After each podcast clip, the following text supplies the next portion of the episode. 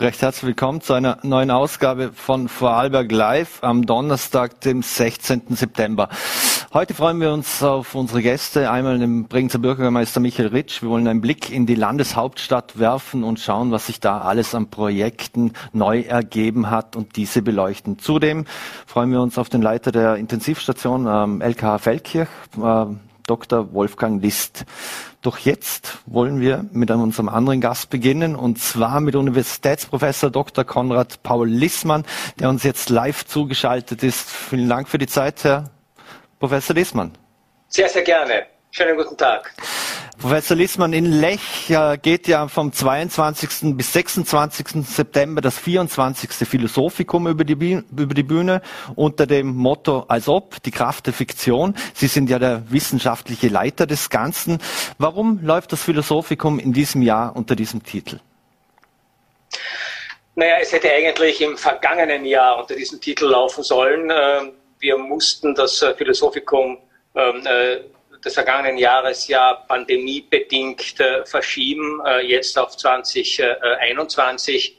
Äh, das heißt, die Ideen zu diesem Titel, zu diesem Thema, zu dieser Tagung sind schon älter, aber nichtsdestotrotz von einer brennenden Aktualität. Denn worum geht es dabei? Es geht genau um diese Debatten, die ja unsere gegenwärtige Gesellschaft durchziehen was ist eigentlich wirklich, äh, was ist Fiktion, was ist Fake, was ist Täuschung, was ist Wahrheit, äh, wie realistisch sind Modellberechnungen, wie wirklichkeitsnah müssen Künste und muss Literatur sein, welchen Raum hat in unserer ähm, ja von modernen Medien durchzogenen Gesellschaft eigentlich noch die Fantasie, ähm, gleichzeitig klagen wir darüber, dass wir keine Macht mehr haben, äh, zu entscheiden, was tatsächlich wahr und äh, was falsch ist. Wir leben im Zeitalter der Verschwörungstheorien und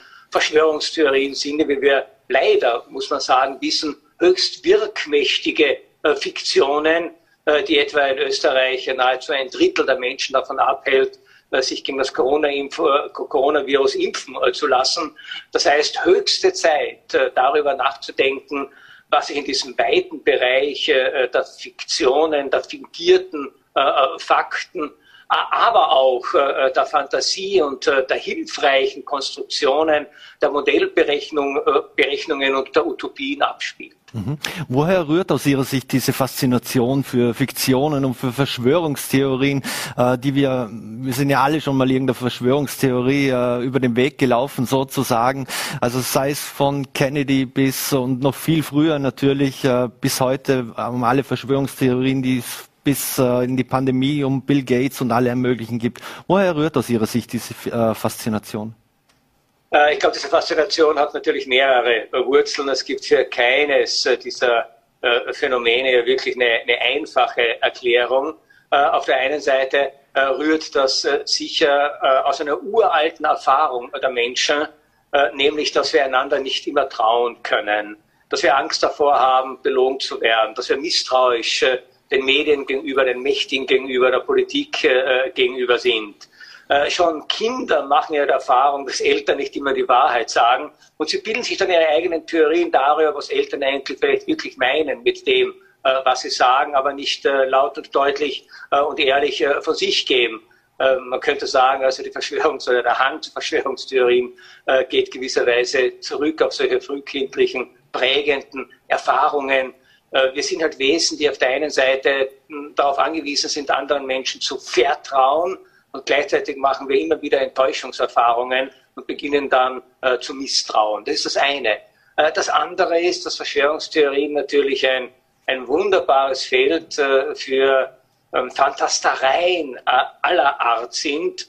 Äh, und äh, auch das gehörte eigentlich zum Wesen des Menschen, dass wir Geschichten erzählen können, dass wir die ausschmücken können, dass wir die kontrafaktisch, also gegen den Augenschein der Wirklichkeit äh, behaupten können. Wir alle wissen, dass die langweiligsten Menschen diejenigen sind, die eh nur das sagen, was alle wissen und was alle sehen. Das Interessante ist doch das Außergewöhnliche, das Abseitige, das vollkommen Unplausible. Da hören wir hin, da schauen wir vor allem hin. und ich denke, das ist sicher auch ein Grund, warum viele Menschen oder viele, doch einige Menschen für Verschwörungstheorien anfällig sind, weil das offensichtlich spannender zu sein scheint als triviale wissenschaftliche Erklärungen dass es mhm. Verschwörungen gibt, dass sich Menschen zusammenschließen, äh, um die Weltherrschaft äh, zu, erringen. Wir dürfen nicht vergessen, alle James Bond-Filme leben äh, von, dieser, äh, von diesem Konzept. Es gibt Menschen, die sich verschwören, um die Weltherrschaft zu erringen. Das heißt, das, was im großen Kino für uns selbstverständlich ist, und niemand sagt, geh bitte, geh nicht in einen James Bond-Film, da wirst du mit Verschwörungstheorien konfrontiert, sondern das ist großes, spannendes Agentenkino. Äh, das wirkt sich dann vor allem auch im Feld der, der sozialen Medien ähm, äh, dementsprechend aus. Jeder kann hier so ein kleiner Regisseur äh, solch eines Thrillers äh, sein äh, und hinter jedem noch so banalen Vorkommnis in der Welt eine Verschwörung vermuten. Äh, umso mehr, wenn diese Vorkommnisse dann nicht banal sind, sondern wenn es sich um äh, tragische, katastrophale Ereignisse handelt, die vielleicht auch auf den ersten und womöglich auf den zweiten Blick auch nicht immer einfach äh, zu erklären sind. Äh, wir müssen ja zugeben, dass wir bis heute noch nicht genau wissen, äh, wie dieses Coronavirus in die Welt gekommen ist. Äh, und Unwissenheit ist natürlich auch ein nahrhafter Boden für Verschwörungstheorien aller Art. Mhm. Sie haben die sozialen, Sozi sozialen Medien angesprochen. Ähm, hat das durch das Ganze auch eine neue Dimension erreicht, weil jeder in seiner Blase lebt und äh, genau in dieser Blase hört und sieht, was er eigentlich sehen und hören möchte vielleicht? Äh, das ist sicherlich richtig, dass die sozialen Medien bestimmte Verhaltensweisen und Vorlieben des Menschen ins Unermessliche gesteigert haben aber sie haben nichts Neues äh, äh erfunden. Äh, das heißt, äh, den Lügenbaron kennen wir auch aus vergangenen Zeiten, die großen Flunkerer, ähm, die mit unplausiblen Geschichten ihre Mitwelt unterhalten haben, kennen wir aus den Anfängen der Dichtkunst. Das Theater schlechthin, wenn man so sagen will, der Vorläufer des Films, hat uns ja immer mit der Illusion einer Wirklichkeit ähm, äh, konfrontiert, von der wir wussten, äh, naja, so ist es dann auch wieder nicht und das Ganze ist äh, Schein und äh, äh, Täuschung. Aber in den sozialen Medien, oder denken wir daran, welche große Rolle Gerüchte etwa gespielt haben, auch in der großen Politik. Es sind Kriege entstanden, weil falsche Gerüchte in Umlauf äh, gesetzt worden sind oder man bewusst falsche Gerüchte in Umlauf gesetzt hat äh, um eben einen Kriegsvorwand, einen Kriegsgrund äh, zu haben. Äh, das heißt, das durchzieht die Geschichte des Menschen schlechthin. Aber durch die sozialen Medien sind zwei Dinge passiert.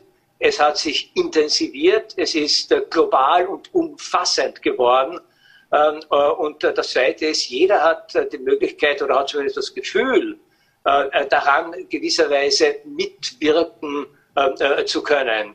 Ähm, sodass natürlich diese Attraktivität äh, erhöht wird dadurch, dass ich nicht nur Konsument bin, äh, solch einer Theorie, solch einer Legende, äh, solch einer Fabel, ähm, solch einer kruden Überlegung, sondern indem ich es teile, indem ich es weitergebe, indem ich es kommentiere, bin ich selber auch Akteur des Geschehens und das ist zweifellos äh, eine neue Qualität. Mhm. Die Gesellschaft ist zunehmend gespalten. Wie beurteilen Sie denn aus philosophischer Sicht diese Spaltung der Gesellschaft? Na, ich würde ein bisschen vorsichtig sein mit so großen Begriffen wie gespalten. Äh, eine wirklich gespaltene Gesellschaft befindet sich im Zustand des Bürgerkriegs. Äh, davon sind wir hoffentlich und Gott sei Dank noch weit entfernt. Das heißt also, es gibt zweifellos Konflikte, äh, Bruchlinien äh, zwischen unterschiedlichen äh, Gruppierungen äh, der Gesellschaft. Äh, es gibt unterschiedliche Interessen. Ähm, äh, es gibt also gerade, wenn wir jetzt die pandemische Situation betrachten, ähm, sozusagen kein einheitliches Bild auf dieses Phänomen und auf die Maßnahmen, die man gegen diese Pandemie setzen soll. Aber das spaltet ja eigentlich eine Gesellschaft noch nicht, denn eine Gesellschaft hat ja nie darin bestanden, dass alle das Gleiche gedacht oder alle das Gleiche äh, äh, äh, getan hätten. Äh, ganz im Gegenteil, äh, eine Gesellschaft funktioniert ja gerade dann besonders gut, wenn sie imstande ist, unterschiedlichste Gruppierungen, unterschiedlichste Interessen, auch unterschiedlichste Lebenslagen trotzdem sozusagen unter einem Dach äh, zu vereinen. Äh, und solange auch die heftigsten äh, äh, sozusagen Verschwörungstheoretiker und Kritiker von Regierungsmaßnahmen und Impfverweigerer ihren Unmut, ihren Zorn, ihr Unverständnis, ja was auch immer an diese Gesellschaft richten, in der sie leben, bleiben sie ja auch in dieser Gesellschaft. Mhm. Man muss versuchen, diese Konflikte auszutragen, man muss versuchen, bestimmte Motive ernst zu nehmen und man muss versuchen, tatsächlich in einem wissenschaftlich rationalen Sinn äh, die Menschen weiter zu ermutigen und, und, und aufzuklären äh, und einen vernünftigen Blick auf die äh, Verhältnisse äh, zu richten. Mhm. Für die einen ist eine Impfung ein Akt der gesellschaftlichen Solidarität. Ähm, hier zum Beispiel bei Vorarlberg Live vor zwei Wochen ungefähr hat der Lecher Hotelier Johannes Pfefferkorn gefordert, eine Impfpflicht und am besten in ganz Europa. Und das müsse von, äh, von der EU aus im Prinzip äh, veranlasst werden. Ist der Impfpflicht für Sie moralisch vertretbar? Äh, also Impfpflicht äh, ist unter bestimmten Bedingungen aus äh, ethischer, moralischer Sicht tatsächlich vertretbar. Wir haben das ja auch schon in anderen Bereichen gehabt und haben es auch noch, bei Kinderkrankheiten etwa. Also viele Krankheiten konnten ja auch, denken wir an die Bocken, ausgerottet werden, indem es eine quasi Impfpflicht gegeben hat. Da sind sich also Ethiker eigentlich einig, äh, dass äh, wenn eine Krankheit, wenn ein Virus tatsächlich äh, eine Gesellschaft substanziell bedroht und die Impfung selber aber im Rahmen der statistischen Bandbreite keine große Gefahr darstellt, aber eben einen eminenten Schutz bietet, dass dann eine Impfpflicht geboten sein kann. Allerdings muss man natürlich vorsichtig sein, Menschen dafür etwas zu verpflichten, äh, wenn man sie nicht überzeugen kann. Besser wäre es natürlich, man könnte sie überzeugen und äh, sie würden aus Einsicht handeln. Aber natürlich gibt es so etwas wie staatsbürgerliche Pflichten, äh, die uns auferlegt sind, die wir uns auferlegen lassen und die wir in der Regel auch befolgen. Das reicht von der Steuerpflicht bis zur Wehrpflicht. Also so ist es ja nicht, dass der Staat nicht die Möglichkeit hat. Der Staat ist ja sozusagen unser Repräsentant. Das sind ja letztlich wir.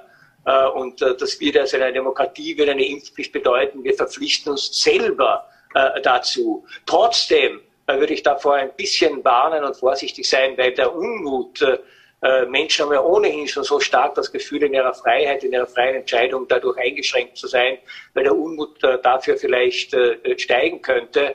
Was sicher möglich wäre und sinnvoll wäre, das wären Impfpflichten für bestimmte Berufsgruppen äh, eben aus der Einsicht heraus, dass eine Impfung, das möchte ich schon betonen, primär natürlich ein Schutz äh, der Person ist, die sich impfen lässt.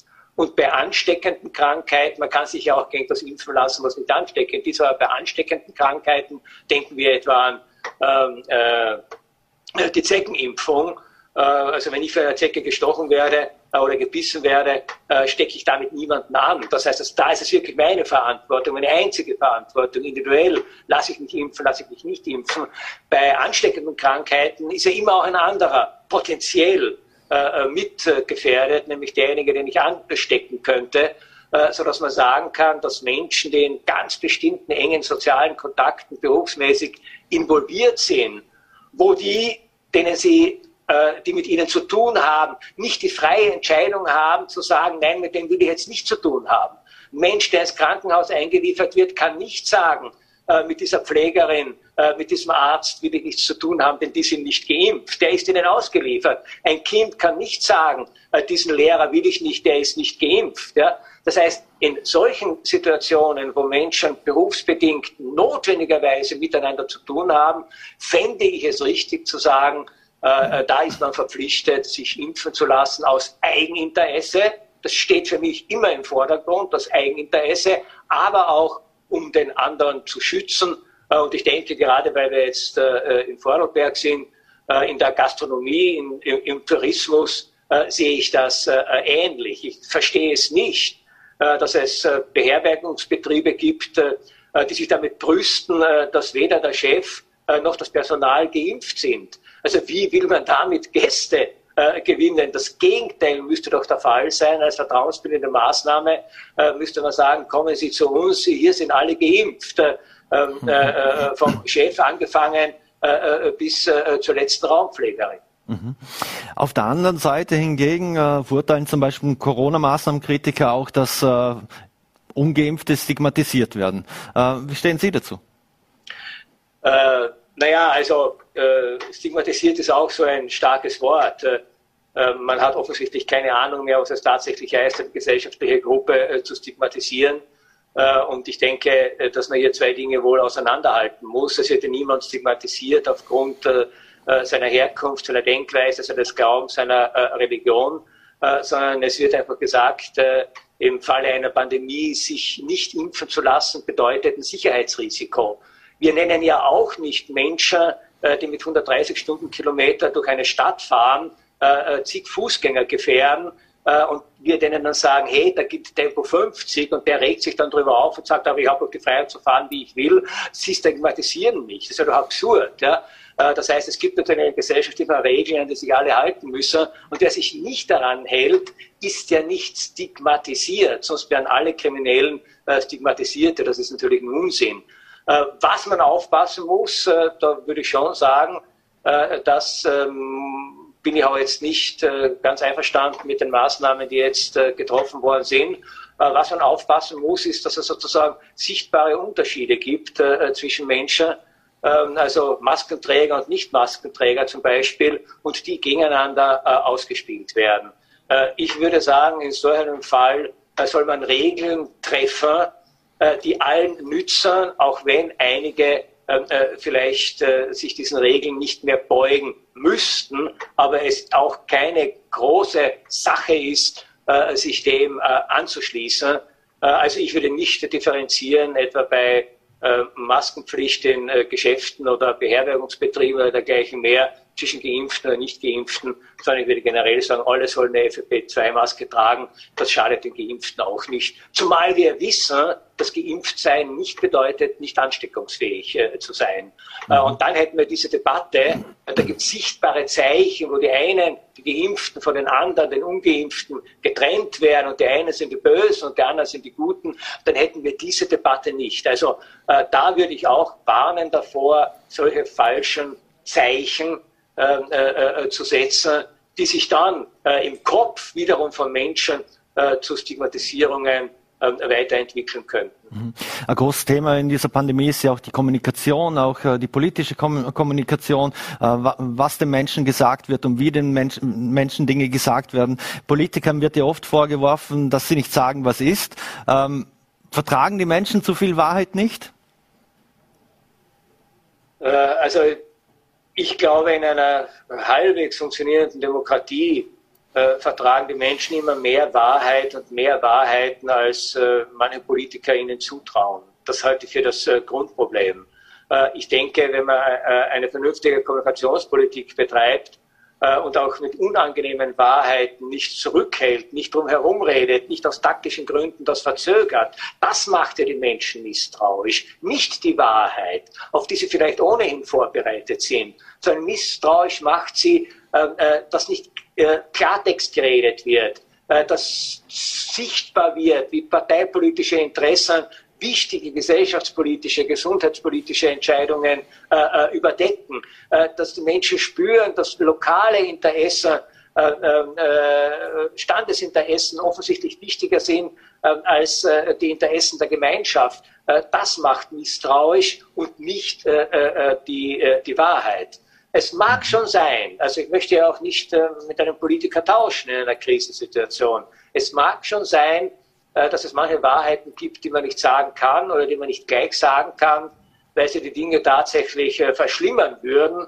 Äh, das berühmteste Beispiel haben wir alle erlebt in der Finanzkrise des Jahres 2008.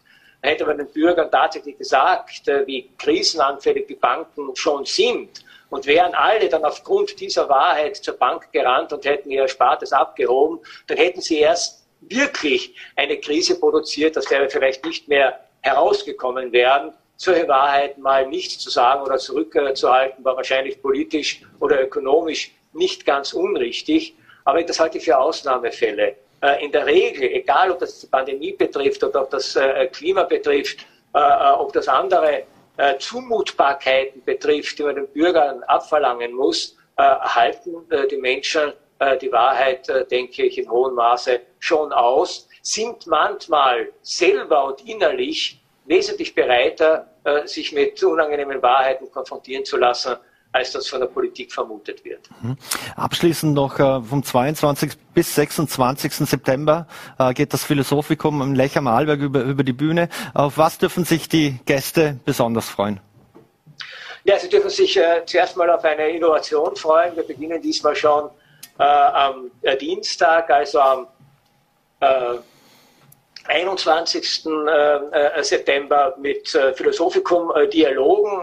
da werden vormittags und nachmittags interessante Gesprächspartner ähm, über aktuelle Fragen, in dem Fall natürlich über die Pandemie, diskutieren. Und dann dürfen sich die Teilnehmer freuen über eine Reihe von Vorträgen, Auseinandersetzungen, Diskussionen zu diesem weiten, interessanten und spannenden Themenfeld Fiktion die Kraft der Fiktion, auch die Gefahr äh, der Fiktion.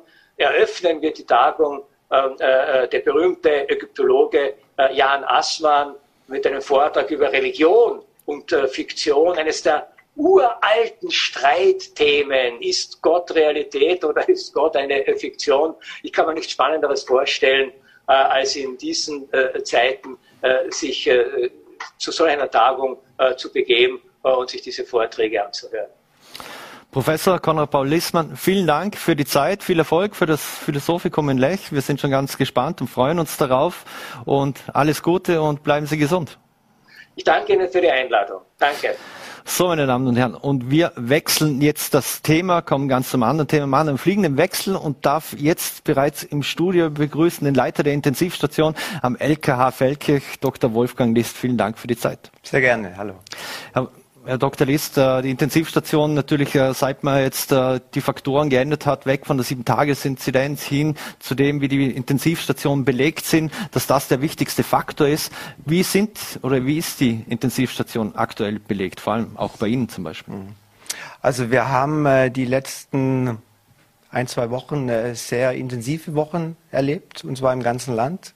Äh, wir haben ja unsere, äh, sagen wir mal, zu Normalzeiten äh, bestehende Bettenanzahl, wo wir jetzt schon in der Stufe in einer Erweiterung sind. Aber auf unseren regulären Betten, für die es ja ein Personalkonzept gibt, waren wir schon jetzt am Wochenende so, dass einige Häuser alle regulären Betten aufgefüllt hatten. Und auch aktuell ist es in Feldkirch so, dass wir nur im Moment ein bis zwei reguläre Betten übrig haben, sodass wir im Moment auch unabhängig von den Covid-Patienten sehr hohe Auslastung mhm. und eine sehr hohe Arbeitsbelastung haben. Mhm. Vielleicht kann man das mal genau erklären, weil, wir die, weil mir die Frage auch immer wieder auf mhm. Social Media etc. begegnet, wie viele Betten denn überhaupt zur Verfügung stehen. Äh, und man würde mhm. äh, Betten abbauen mhm. und, äh, und, das, und Leute würden in Kurzarbeit geschickt werden und ich weiß nicht, was, was okay. da alles kommt. Also zu normalen Zeiten haben wir etwa also knapp 50 Betten, die über das ganze. Land verteilt sind auf den Intensivstationen. Äh, und für die gibt es ganz normalen baulichen Voraussetzungen äh, und auch natürlich das entsprechende Personalkonzept. Und dann haben wir Eskalationsstufen, mhm. wo wir an Bereichen, wo wir normalerweise keine Intensivtherapie machen, also in, äh, zum Teil schon baulich fertiggestellten Bereichen, die aber noch nicht eröffnet sind, zusätzliche mhm. Betten mit allem Equipment ja, betreuen mhm. können. Mhm. Nur natürlich haben wir nicht das Personal regulär dazu. Das heißt, alles, was in die Extrabetreuung geht, kann zum Beginn einfach mal über, über eine Mehrbelastung der bestehenden äh, Pflegepersonen und Ärzte erfolgen so wie wir das im Herbst hatten, war es dann schon so. Da hatten wir Restriktionen, OP-Personal äh, wurde abgezogen, OPs wurden gesperrt, um dort noch mehr Personal zu rekrutieren. Mhm. Aber wie gesagt, normalerweise knapp 50 Betten äh, und alles, was darüber geht, sind schon Eskalationsstufen, die auf Kosten des Personals gehen. Mhm. Wie viele Patienten sind aktuell äh, auf der Intensivstation im Vorarlberg? Covid-Patienten? Covid-Patienten. Also jetzt äh, am Nachmittag hatten wir im Land insgesamt sechs Patienten. Wir sind am Wochenende bis auf zehn Patienten angestiegen. Das hat sich jetzt diese Woche zum Glück wieder etwas entspannt. Mhm. Also aktueller Stand sechs Patienten. Mhm. Kann man etwas sagen, wie viel waren davon geimpft oder gibt es da so einen Schnitt, mhm. den man sich berechnet mhm. hat über die letzten Tage? Gut, das ist ja auch schon äh, ja, medial österreichweit. Die Zahlen sind ja auch schon äh, durch die Presse gegangen und das Ganze bestätigt sich eigentlich auch in Vorarlberg. Also wenn mhm. wir uns jetzt diese vierte Welle anschauen, die für uns Ende Juli losgegangen ist, dann haben wir seit Ende Juli 28 Intensivpatienten Covid-Patienten betreut. Mhm. Von diesen 28 Patienten waren fünf Patienten geimpft. Von diesen fünf waren mhm. allerdings drei Patienten mit äh, einer ausgewiesenen Immunschwäche. Entweder mhm. durch die Grunderkrankung und durch eine medikamentöse Therapie, mhm. so dass wir eigentlich von diesen 28 nur zwei Patienten hatten, die wirklich vollständig geimpft waren. Und das mhm. entspricht eben sieben Prozent. Das heißt, mhm. äh, ja, weniger wie zehn Prozent auf den Intensivstationen sind äh, Geimpfte. Und äh, das ist auch etwas, was man ja quer durch Österreich und auch international eher nachweisen kann. Mhm. Wie reagieren die nicht geimpften Patienten, wenn sie auf einmal auf der Intensivstation liegen? Äh, bereuen es die einen oder anderen, dass sie nicht mhm. geimpft waren oder bleiben die bei ihrer Meinung? Also jetzt aus unserer persönlichen Betreuung von nicht geimpften in Feldkirch kann ich sagen, also wir hatten jetzt zwei ältere äh, Patienten, über 70, über 80, äh, die recht fulminant verstorben sind. Das heißt, die konnten gar nicht mehr darauf äh, reagieren, wobei natürlich äh, da das Thema eher bei den Angehörigen ein Thema war. Mhm. Dass man da vielleicht schon auch gemerkt hat, naja, wenn da vielleicht bisher auch so eher ein bisschen Ablehnung war, vielleicht arbeitet da was, wo man sagen kann, ja, mhm. Impfung hätte zu einem ja, groß, zu einer großen Wahrscheinlichkeit diesen Verlauf vielleicht verhindern können. Mhm. Jetzt werden viele wahrscheinlich draußen, ja, jetzt haben wir aktuell sechs auf der Intensivstation, das muss ja noch gar nicht besorgniserregend sein. Mhm. Warum besorgt Sie das trotzdem? Wir sind in einer ganz anderen Ausgangslage aktuell. Als wir, sagen wir, für uns die, die schwere Welle, die wir hatten, das war die Herbstwelle. Ja, im November, mhm. wo wir wirklich an die Grenzen des Machbaren gekommen sind. Äh, da kam, oder war dann der Lockdown.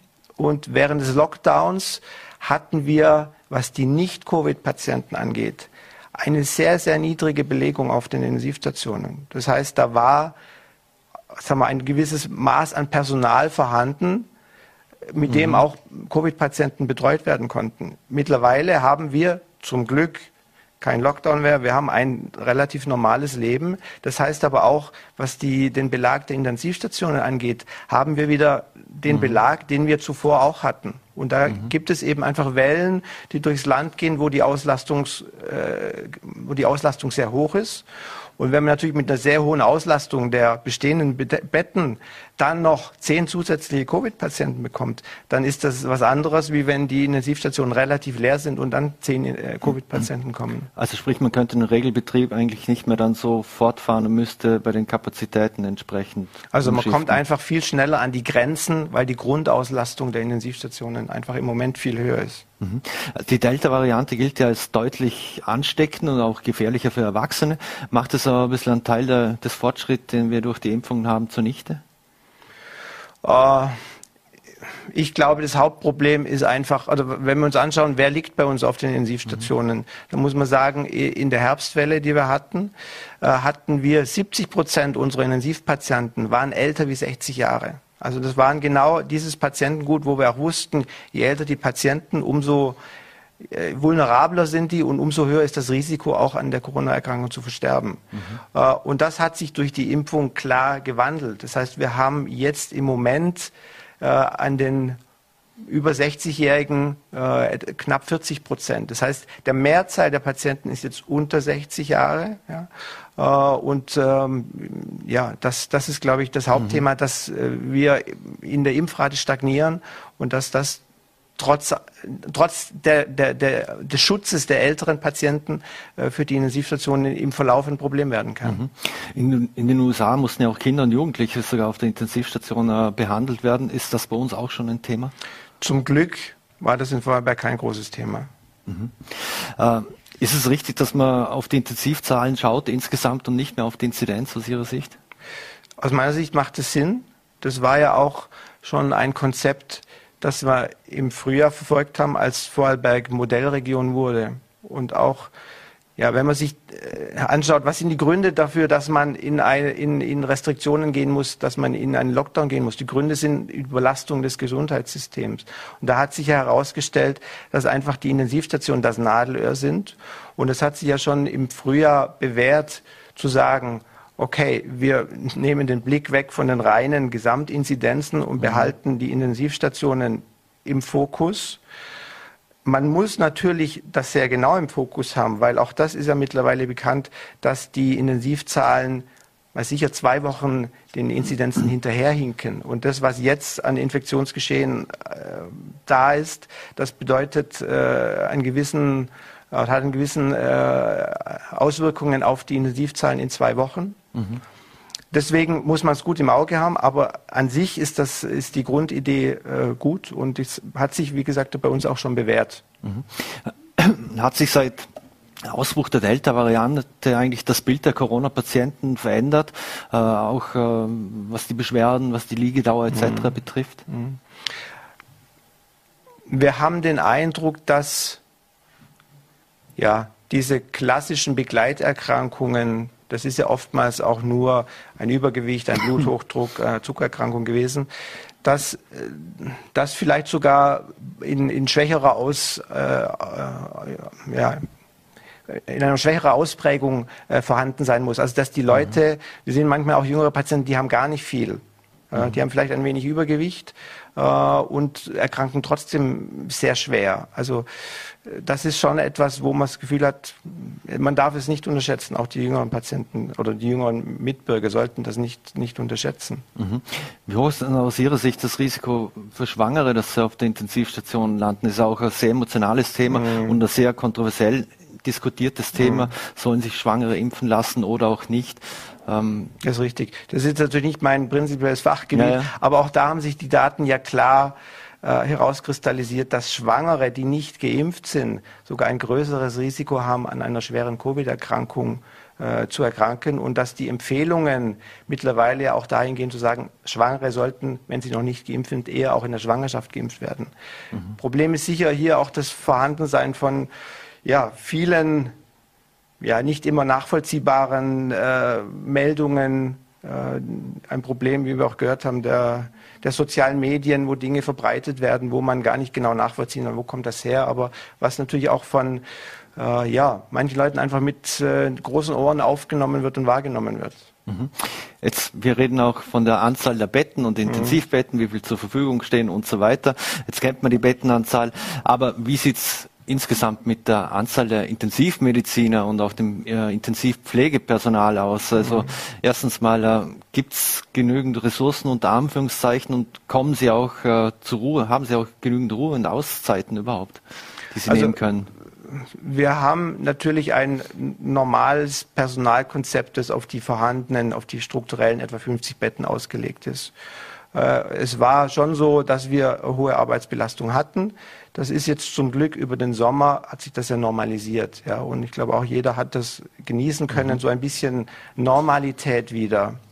Aber wir haben sicher in dieser Zeit nicht Personal aufstocken können. Mhm. Ähm, es ist schon so, dass man auch das Gefühl hat, dass äh, auch im Pflegebereich die Belastung im Herbst durchaus so groß war, dass das auch Folgen gehabt hat und dass auch vielleicht manche Mitarbeiter gesagt haben, puh, bevor ich das nochmal mitmache, wechsle ich vielleicht in einen anderen Bereich. Mhm. Also eher auch vielleicht ein paar Abgänge, Langzeitkrankenstände. Also wir sind vom Personalgerüst im Land sicher nicht besser aufgestellt, wie wir es vorher waren.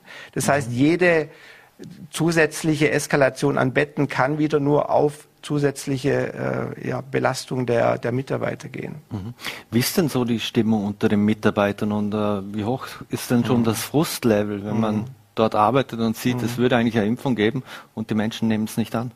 Ja, ich glaube, Frust ist der richtige Ausdruck, äh, weil wir schon das Gefühl haben, wenn Patienten bei uns nicht geimpft behandelt werden, das ist ja kein ist ja kein Spaß für den Patienten. Also wenn man mit dem Hauptsymptom Atemnot auf einer Intensivstation behandelt werden muss, wenn man mit der Panik kämpft, weil man diese sagen wir mal, nicht invasive Beatmungsmaske, äh, weil man darunter Panik bekommt, mhm. wenn man den Patienten beruhigen muss, medikamentös beruhigt stellen muss. Also es sind ja keine angenehmen Behandlungen, die dort auf der Intensivstation mhm. auf einen Patienten warten. Und wenn man dann weiß, dass zu einem Großteil, also wir werden durch eine Impfung nie 100 Prozent verhindern können, aber dass man durch einen Großteil dieser Fälle verhindern kann, dann bewirkt es schon eine gewisse Frustration unter den Mitarbeitern. Und wenn man dann auch solche Fälle hat, wo man dann Angehörige anrufen muss und sagen muss, es tut uns leid, der Angehörige ist verstorben, dann ist man ja auch da mit, mit Emotionen konfrontiert. Es ist natürlich immer ein, ein persönliches Drama und eine Tragik, die dahinter steckt. Und wenn man dann aber das Gefühl hat, das wäre eventuell vermeidbar gewesen, indem man sich davor einen Stich abholt, dann ist das etwas, was ein gewisses Frustrationsgefühl auslöst. Ja. Mhm. Jetzt wissen wir, ein gewisses gesellschaftliches Leben gibt es schon wieder. Es gibt auch Veranstaltungen äh, etc. Ähm, wie empfinden Sie das? Hat für viele auch durch das, dass es eine Impfung gibt, äh, Covid ein bisschen an Schrecken verloren? Also ich glaube, diejenigen, die, die, die geimpft sind, äh, also das geht ja auch, auch uns so. Äh, mhm. wenn ich zurückdenke, als, als die Pandemie losging, waren bei uns auch ganz viele persönliche Ängste vorhanden. Wir wussten nicht, mhm. wie geschützt sind wir, sind die Schutzmaterialien vorhanden. Mittlerweile wissen wir, erstens mal die, Impfma die, die Schutzmaßnahmen wirken, aber wir haben auch 90-prozentige Durchimpfung fast in den Spitälern, die uns mhm. zudem noch das Gefühl gibt, wir sind geschützt. Und ich glaube, dieses, dieses Gefühl, wir sind geschützt, das gibt es bei den Geimpften durchaus.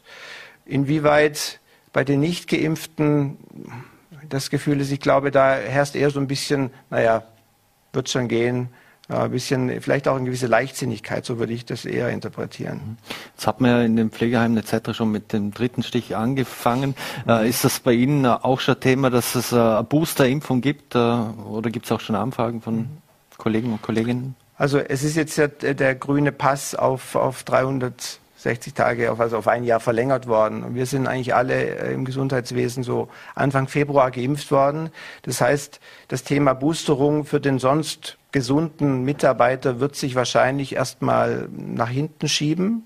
Natürlich ist es etwas, mit dem man sich auseinandersetzen muss und es kann darauf hinauslaufen, dass wie bei der Influenza-Impfung wir ja, einmal pro Jahr eine Impfung brauchen, um einen ausreichenden Impfschutz zu haben. Aber ich glaube, das ist auch etwas, wo ja im Moment so viele Daten, täglich gibt es neue Studien, die erscheinen, Daten werden weiter gesammelt, wo man auch abwarten muss, wie sich die Datenlage in den nächsten Monaten verändert. Mhm. Aber dass man sich dem Thema Auffrischung stellen muss, möglicherweise, das mhm. ist okay und das wird man dann in den nächsten Monaten sehen, wann es für uns vielleicht wirklich äh, tragend wird. Mhm. Abschließend noch, jetzt kommt die kalte Jahreszeit. Mhm. Äh, jetzt wird es die FP2-Maskenpflicht zum Beispiel im Lebensmittelhandel etc. wieder geben.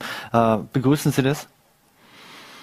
Also man hat ja gesehen, äh, die, mhm. die FFP-Maske wirkt. Äh, wir hatten auch äh, andere Erkrankungen. Es gab kaum respiratorische Infekte. Es gab quasi keine Influenza-Welle. Mhm. Äh, ich würde trotzdem sagen, die bessere Variante wäre, lasst uns die 80 Prozent erreichen. Mhm. Schaut's nach Dänemark. Gratulation, cooles Volk. Äh, die können die Maßnahmen runterfahren. Also ich glaube, das ist der Punkt. Mhm. FFP, das ist immer nur die Hilfsmaßnahme, die wir eigentlich nicht brauchen. Mhm. Wir hätten einen Schlüssel. Der Schlüssel heißt Impfung. Also Leute, bitte geht zu euch impfen, auch wenn ihr gewisse Sorgen habt. Ich bin davon überzeugt, dass die in der Risikoabwägung die Verträglichkeit der Impfung sehr gut ist und dass es der Schlüssel aus der Pandemie ist. Mhm. Dr. Wolfgang List, vielen Dank für Ihre Einschätzungen und Einordnungen. Äh, alles Gute und äh, bleiben Sie gesund. Sehr gerne, danke. danke. So, meine Damen und Herren, und wir machen jetzt wieder einen fliegenden Wechsel und kommen in die Landeshauptstadt. Und ich darf jetzt schon direkt im Studio begrüßen den Bregenzer Bürgermeister Michael Ritsch. Vielen Dank für den Besuch. Sehr gerne, freut mich. Herr Ritsch, äh, am 10. September ist ja der Spatenstich für die zweite Bauetappe am Leutbühl erfolgt. Äh, was wird sich denn dort jetzt alles verändern? Na, man sieht ja ein bisschen im Hintergrund das Stadtbild mhm. auch von Bregenz. Äh, ich muss vielleicht noch ein bisschen ausholen. Wir haben ja angefangen, meine Vorgängerregierung, dass wir beim Festspielvorplatz äh, diese diesen gelben Belag gewählt hat, äh, um das Stadtbild in der Richtung zu verändern. Mhm. Dann folgte der Hafenvorplatz, danach der Kormakplatz, dann gab es ja die Etappe äh, Römerstraße, Kirchstraße, wo es sehr viel Diskussion in der Stadt gab, weil ja viele sich für die Pflastersteine eingesetzt haben. Und die logische Konsequenz ist, das eben jetzt fertigzustellen mit den nächsten zwei Bauabschnitten. Das ist jetzt eben der Leutbühl mit der Deuringstraße und Maurachgasse und dann die Rathausstraße mit der Anton-Schneider-Straße. Jetzt äh, passiert am Leupöl Folgendes, dass, äh, wie gesagt, der Brunnen etwas verrückt wird in die Mitte. Da fragen viele, wieso wird jetzt der Brunnen schon wieder verrückt? Äh, da gibt es einen einfachen Grund, da hat man mich auch überzeugen müssen, weil ich gesagt habe, haben wir zu viel Geld, um jetzt einen Brunnen zu verschieben. Da geht es darum, dass die Feuerwehr, die direkt in der Stadt äh, die Deuringstraße runterfahren muss, über den Leutbühl relativ schnell in die Oberstadt gelangen muss, wenn es dort wirklich mal brennt. Und dort finden immer wieder Veranstaltungen statt, Märkte, mhm. Piemont und andere Märkte. Und da hat man sich eben entschieden, dass die Märkte jetzt runtergenommen werden, eben in die untere Hälfte vom Leutbühl mhm. und der obere, die obere Fahrspur immer frei bleibt. Und darum musste der Brunnen etwas nach oben gesetzt werden, dass unten genug Fläche entsteht.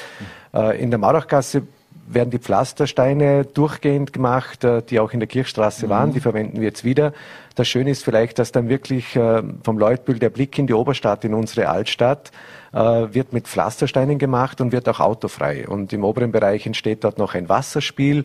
Also die komplette Maurachgasse wird verkehrsfreie Zone werden und äh, die Deuringstraße bekommt denselben Belag. Das sind die nächsten Maßnahmen. Mhm. Ein zweites größeres Projekt in der Innenstadt ist ja das Weiherviertel. Äh, wie soll es denn dort weitergehen? Also beim Weiherviertel gibt es einen äh, Planungsprozess, äh, wo Architekten eingeladen wurden von den Eigentümern Vorarlberger Landesversicherung und Prisma Herrn Oels. Mhm äh, das Quartier zu entwickeln, also eine breite Bürgerbeteiligung. Da gab es die ersten Bürgerbeteiligungspräsentationen und Gespräche. Die Architekten sind intensiv an der Entwicklung dieses Quartiers. Also ich hoffe und gehe davon aus, dass dort was Schönes entsteht, weil äh, die Bregenzerinnen und Bregenzer kennen das Eck da hinten. Äh, da gibt es schönere Plätze in Bregenz. Äh, und ich wünsche mir wirklich, dass da eine Einigung auch gibt mit den Nachbarn und Anrainern, dass dort ein schönes innerstädtisches Quartier entstehen mhm. kann. Jetzt wird es früher oder später kleinere und größere Baustellen geben. Also im Leupbühl gibt es schon, äh, mhm. von Seestadt und allem reden wir jetzt gar nicht. Ähm, was bedeutet denn das für den Handel, vor allem auch äh, der Handel, der ja Kunden erwartet und gerne Kunden in der Stadt hätte? Also wir erwarten uns natürlich eine Attraktivierung der Innenstadt durch all diese Maßnahmen. Das war ja der intensive Wunsch vor allem der Wirtschaftsgemeinschaft und vom Stadtmarketing, also den Vertreterinnen und Vertretern der Händler und der Gastronomen. Äh, und der große Wunsch, der besteht, und den untersuchen wir jetzt gerade, da hat man sich früher nicht so wirklich getraut, ist eine komplett autofreie Innenstadt. Das heißt, quasi, äh, jeder kennt das Viva, ohne jetzt mhm. Werbung zu machen, quasi mhm. vom Viva äh, bis rüber zum, zur Firma Sargmeister und quasi von der mhm. Kirchstraße vom Schokolat bis runter zur Hypobank, dass dieses mhm. gesamte innerstädtische Quartier in Zukunft autofrei sein soll. Da sind wir jetzt an einer Untersuchung dran. Äh, weil es begleitende Maßnahmen braucht. Der Vorteil wäre natürlich, dass das Rathaus, äh, das ja auch umgebaut wird zurzeit, mhm. ins Zentrum der Stadt rückt und damit ein schöner Vorplatz entstehen würde, weil wir öffnen ja gerade das Erdgeschoss vom Rathaus, was oft immer Diskussionen mhm. war, dass das eine hässliche Fassade und dass man das mal machen muss. Und im Erdgeschoss kommt dann das Meldeamt, Sozialservice, Wohnungsservice, das Bürgerservice, das Standesamt und in Zukunft werden auch alle Hochzeiten im Rathaus stattfinden und mhm. der schöne Balkon, den man immer nur einmal im Jahr genützt hat für ein Fasching bei der Absetzung vom Bürgermeister, kann in Zukunft eben auch der Ort sein, wo die Brautpaare dann vielleicht auch den Brautstrauß mhm. runterwerfen, weil eben kein Auto mehr fährt und auch Agapen vor dem Rathaus sind. Also das wird gerade untersucht. Mhm. Was heißt das eigentlich auch für Menschen oder, oder für, für Vorarlberger Bregenzer, die jetzt äh, mit dem Auto in die Stadt wollen? Es mhm. gibt ganz offensichtlich immer weniger Parkplätze. Die einen sind privat, äh, muss man in der Tiefgarage, wie auch immer, mhm. äh, das berappen. Ähm, Heißt das, die Innenstadt, also abgesehen von diesen Fußgängerzonen, es soll alles wirklich autofrei werden, früher oder später, und die Leute sollen mit den öffentlichen Verkehrsmitteln kommen? Oder muss man dann nicht befürchten, dass die einen oder anderen dann lieber doch in eine andere Stadt fahren? Also das Ziel sollte ja sein, die Stadt den Menschen zurückzugeben. Und wenn wir vorhin die Corona-Maßnahmen gehört haben, ist vielleicht eines der wenigen positiven Auswirkungen von Corona, dass die Menschen sich diese, diese Verweilqualität im, im, äh, im Raum wünschen, also in der Stadt wünschen. Und äh, eher die Autos verdrängen wollen. Früher, wenn man einen Parkplatz weggemacht hat, gab es einen riesen Aufschrei. Heute ist eher der Wunsch auch von den Händlern, weg mit den Autos. Die Menschen sollen in die Stadt kommen und sollen eine Verweilqualität haben. Das Ziel ist es, dass äh, die Hafengarage Äh, in Zukunft, da sind wir jetzt auch gerade an einem Prozess dran, umbenannt wird in Zentrumsgarage, weil sie eigentlich im Zentrum ist. Man steigt, das, man kommt aus der Garage raus und steht dann in der Fußgängerzone quasi beim Kornmarkt. Äh, und der Vorteil wäre, dass viele, die mit dem Auto kommen, dann auch die Garage nützen. Also da gibt es noch Kapazität, die hat noch Auslastungsmöglichkeiten.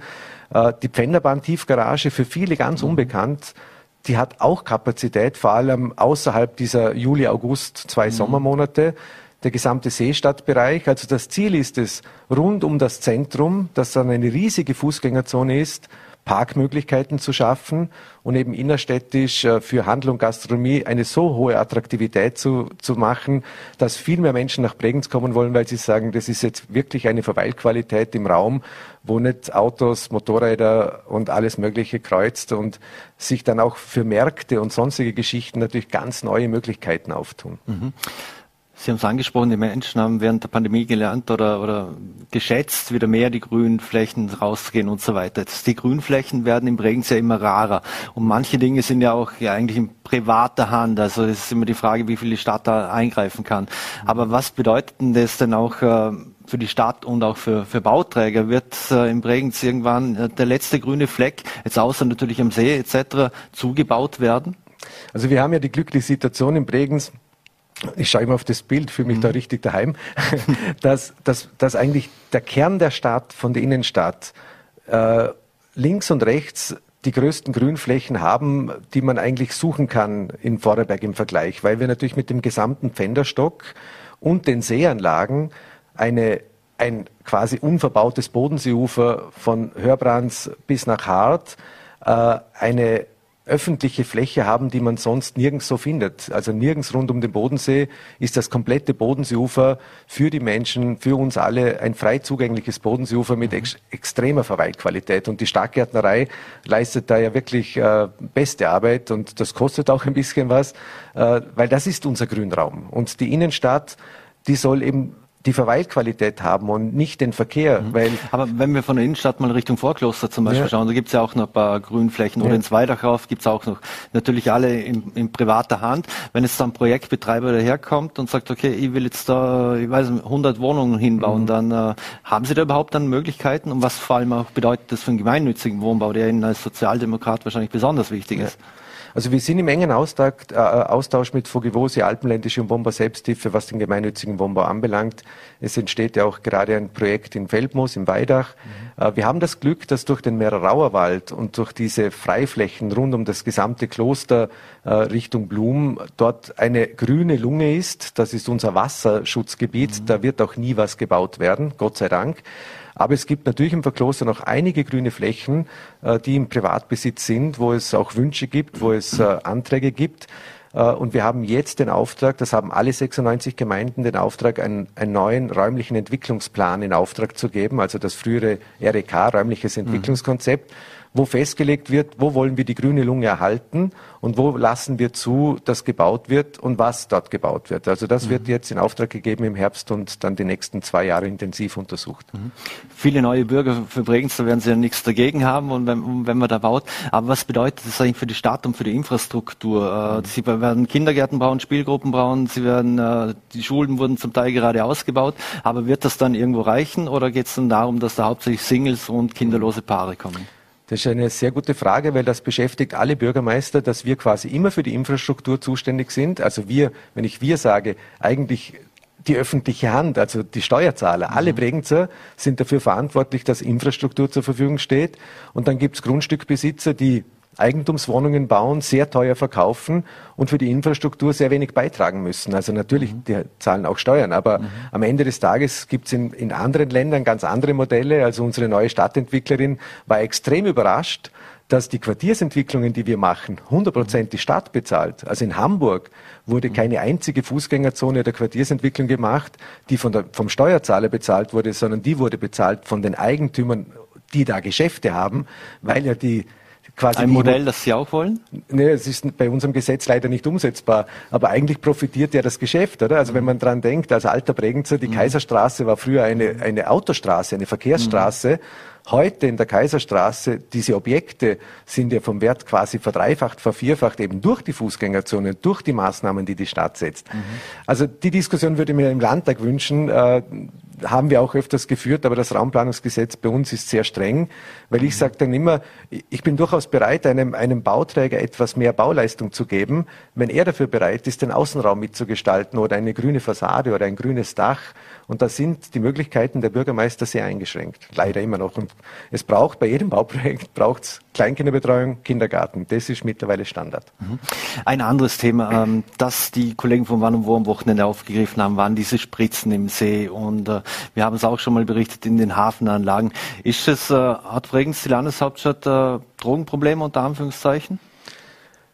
Also ich glaube, wir haben in Vorarlberg ein Drogenproblem und äh, viel siedelt sich dann eben an diesen frei zugänglichen Bodenseeufer an, äh, weil natürlich, das haben wir während der Pandemie mitbekommen, dass man an der Pipeline und anderen Uferzonen sich sehr gern aufhält und da die Minderheit Bregenzer waren, sondern einfach ganz Vorarlberg nach Bregenz gepilgert mhm. ist. Und äh, dieses Battle for Nature Projekt, wo wir gemacht mhm. haben äh, mit der Frau Kohler, hat zutage gebracht, was viele wissen, oder? Dass wir natürlich ein Problem haben in den öffentlichen WC-Anlagen, äh, dass viele Menschen auch aufgrund Corona vermehrt jetzt zu Drogen gegriffen haben. Ich habe vor zwei Wochen ein Gespräch äh, bei Kling geführt mit dem Herrn Geschäftsführer, mhm. der mir auch berichtet, dass die Zahlen nach oben gegangen sind aufgrund der Situation vieler Menschen. Also das ist ein Thema, glaube ich, fürs Land, äh, für alle Sozialeinrichtungen, wo wir wirklich Handlungsbedarf haben. Ist das auch etwas, äh, wo Sie die Stadtpolizei oder andere anordnen, dass man da mehr kontrolliert und runtergeht, weil auch eben viele Familien mit Kindern in den Seeanlagen unterwegs sind? Genau, das ist der Grund. Also neben den privaten Securities und auch den Uferaufsichtsorganen, die wir über den Sommer beschäftigt hatten, hat die Stadtpolizei einen ganz genauen Plan, welche öffentliche WC-Anlagen sie regelmäßig täglich kontrollieren um eben äh, dem Ganzen Herr zu werden. Aber einfach ist das nicht, weil man findet immer einen Platz. Mhm. Das habe ich unlängst im Blättle gelesen. Die Stadt ist Miteigentümer bei der Pfänderbahn AG. Jetzt sollen anscheinend, sind die Liftanlagen am Pfänder vor dem Aus. Stimmt das oder werden die wirklich eingestellt oder was passiert dort? Ja, als alter Bregenzer Seebrünzler, der am Pfänder Skifahren gelernt hat, und ich kann mich noch als, als kleiner Junge daran erinnern, dass ich bin in der Anton-Schneider-Straße aufgewachsen, dass wir eigentlich vom Pfänder mit den Skiern direkt vor die Haustüre gefahren sind. Das war eigentlich Standard in den früheren Wintern. Äh, blutet mir schon ein bisschen das Herz, aber die Pfänderbahn AG, da sind wir zwar Miteigentümer, beteiligt, äh, hat in der Aufsichtsratssitzung einstimmig beschlossen, die zwei Liftanlagen abzubauen. Äh, weil in den letzten vier Wintern gab es pro Winter ungefähr fünf bis sieben, je nach Winter, Betriebstage, wo mhm. wirklich der Lift fahren konnte. Und äh, dann waren es nicht unbedingt die Bregenzer, die dort Skifahren gegangen sind, sondern Lindau offensichtlich ist da sehr, sehr nah und sehr beliebt, weil man, ich, ich weiß von den Bregenzer, die fahren dann halt aufs Bödele oder nach Schetteck mit ihren Kindern, weil das halt große Skigebiete, größere mhm. Skigebiete sind. Und man muss es, glaube ich, akzeptieren, dass das eine, eine Auswirkung vom Klimawandel ist, dass wir eben schon noch Schnee haben, immer wieder. Wir mhm. hatten ja auch heuer ganz extrem eine Woche Schnee in Bregenz, aber für ein Skigebiet sich das nicht mehr rentiert und man hätte jetzt eine neue Pistenraupe kaufen müssen, investieren äh, in die Sanierung von den Anlagen und dann hat der Aufsichtsrat der Pfänderbahn gesagt, äh, das steht in keinem Verhältnis zu den Einnahmen und das Ergebnis mhm. ist, sie bauen es ab. Äh, ich hoffe, dass zumindest die Pfänderabfahrt irgendwo erhalten bleibt, damit man zumindest mit Pfäller, äh, wenn es mal Schnee hat, auf dem Pfänder rauf kann. Aber auch da sagt natürlich äh, die Geschäftsführung der Pfänderbahn, dass man runterfahren kann, ist die letzten fünf Jahre sowas von selten vorgekommen, weil mhm. meistens irgendwo in der Mitte der Schnee einfach zu wenig wird. Mhm. Also ja, leider. Ein anderes Thema, wie man hört, soll ja das Kali vor dem Aus sein oder soll geschlossen werden, also das ehemalige Calypso. Mhm. Ähm, Gibt es im Bregenz keinen Platz für einen Club, mhm. also wo die jungen Menschen hingehen können und, und tanzen und, und, was auch immer, Bars und so, wissen wir, gibt's noch, aber, aber so Club, Diskothek gibt's ja klassisch Gar nichts. Also, muss mal kurze Antwort bitten. Hätte ja, Für mich wirklich total schade, weil ich habe extra noch den Landeshauptmann angerufen, weil ja der Eigentümer dieser Immobilie, wo das Karl mhm. ist, ist die Hypobank, die Eigenbedarf angemeldet haben als Vermieter, mhm. schon zweimal und uns jetzt durchziehen. Äh, Landeshauptmann hat es noch probiert, auch zu intervenieren. Das ist nicht unser Ding. Äh, und es gibt halt wenig Immobilien in Bregenz, die sich anbieten, eine Disco zu sein, weil die, mhm. Bregenz ist natürlich klein, die Fläche ist klein und mit der Konkurrenz, die wir natürlich mit dem Sender und dem A14 oder wie heißt es äh, in, in, in Lustenau, äh, ganz schlecht, Nachtschicht, Entschuldigung, äh, tut sich natürlich ein Betreiber auch schwer. Wir haben eine gute Nachgastronomie, also mit der Nette Bar, mit Luz Bar, mit der Wunderbar, mit dem Kuba. Also wir haben total lässige Bars, wo auch mhm. Musik läuft, aber halt keine Disco in diesem Sinn. Das mhm. tut ein bisschen weh. Abschließend äh, für Schlagzeilen noch gesorgt, weil zwei Pädagogen entlassen werden mussten. Mhm. Ähm, war das äh, unter Anführungszeichen äh, ein Einzelfall oder gibt es äh, über die Stadt hinweg äh, noch andere Problemzonen, weil Menschen, äh, Pädagogen mhm. sich gegen Verordnungen stellen? Also Gott sei Dank wurden die beiden Dienstverhältnisse einvernehmlich gelöst. Das war zuerst die, von der Entlassung mhm. die Rede. Äh, am Ende gab es aber eine einvernehmliche Lösung, ist mir als Gewerkschaft auch extrem wichtig und ich war in all diese Gespräche auch nicht eingebunden. Es gab eben letzte Woche ein Treffen äh, der Dienststellenleiterin für Familie und Kinder. Wir haben 220 Pädagoginnen bei der Stadt beschäftigt, Kleinkinderbetreuung und Kindergarten, knapp 1000 Kinder in unseren Einrichtungen und dort ging es eben um die Bundesverordnung der Corona-Maßnahmen für elementarpädagogische Einrichtungen. Und einer der Leiter hat gesagt, das wird er sicher nicht tun, äh, weil er offensichtlich mit Corona und mit den Maßnahmen ein Problem hat. Das steht ihm menschlich zu. Äh, und die Leiterin hat gesagt, wir müssen das tun. Wir sind verantwortlich auch für die Sicherheit und die Gesundheit der tausend Kinder.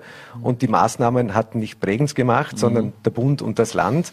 Und er hat, die Gewerkschaft hat auf ihn eingeredet, die Personalvertretung. Es ist ein Unterschied, ob die Gewerkschaft zu einem landesweiten Kundgebung aufruft vor dem Landhaus und sagt, wir wollen so nicht mehr arbeiten. Mhm. Aber ein Leiter von dem größten Kindergarten der Stadt kann das halt nicht tun.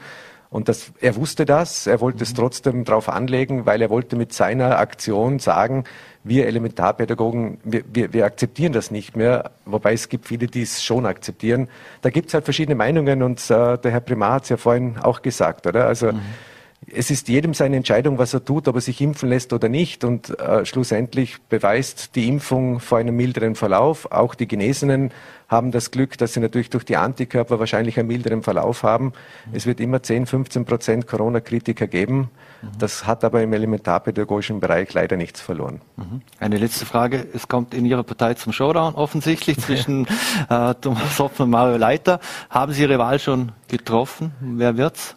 Also ich habe es immer gesagt, oder? Für mich äh, ist der Mario Leiter vom Typ und vom Mensch her einer, der, der Wahlkämpfen kann, der eine Leidenschaft hat äh, und, und ich kenne ihn schon lange und er hat zwar zweimal ganz knapp den Bürgermeister nicht geschafft, aber er hat es geschafft, 49 Prozent der Stimmen in Bludens zu bekommen und äh, das muss man mal nachmachen und äh, darum weiß ich mit dem Mario jemand an der Spitze zu haben, dem ich auch vertraue äh, mich wundert dass es, dass es macht, weil mhm. da braucht es ja auch eine gewisse Überzeugung, äh, das sich auch antun zu wollen, weil mhm. ich habe ja zehn Jahre die Partei geführt, ich war zwölf Jahre Clubobmann.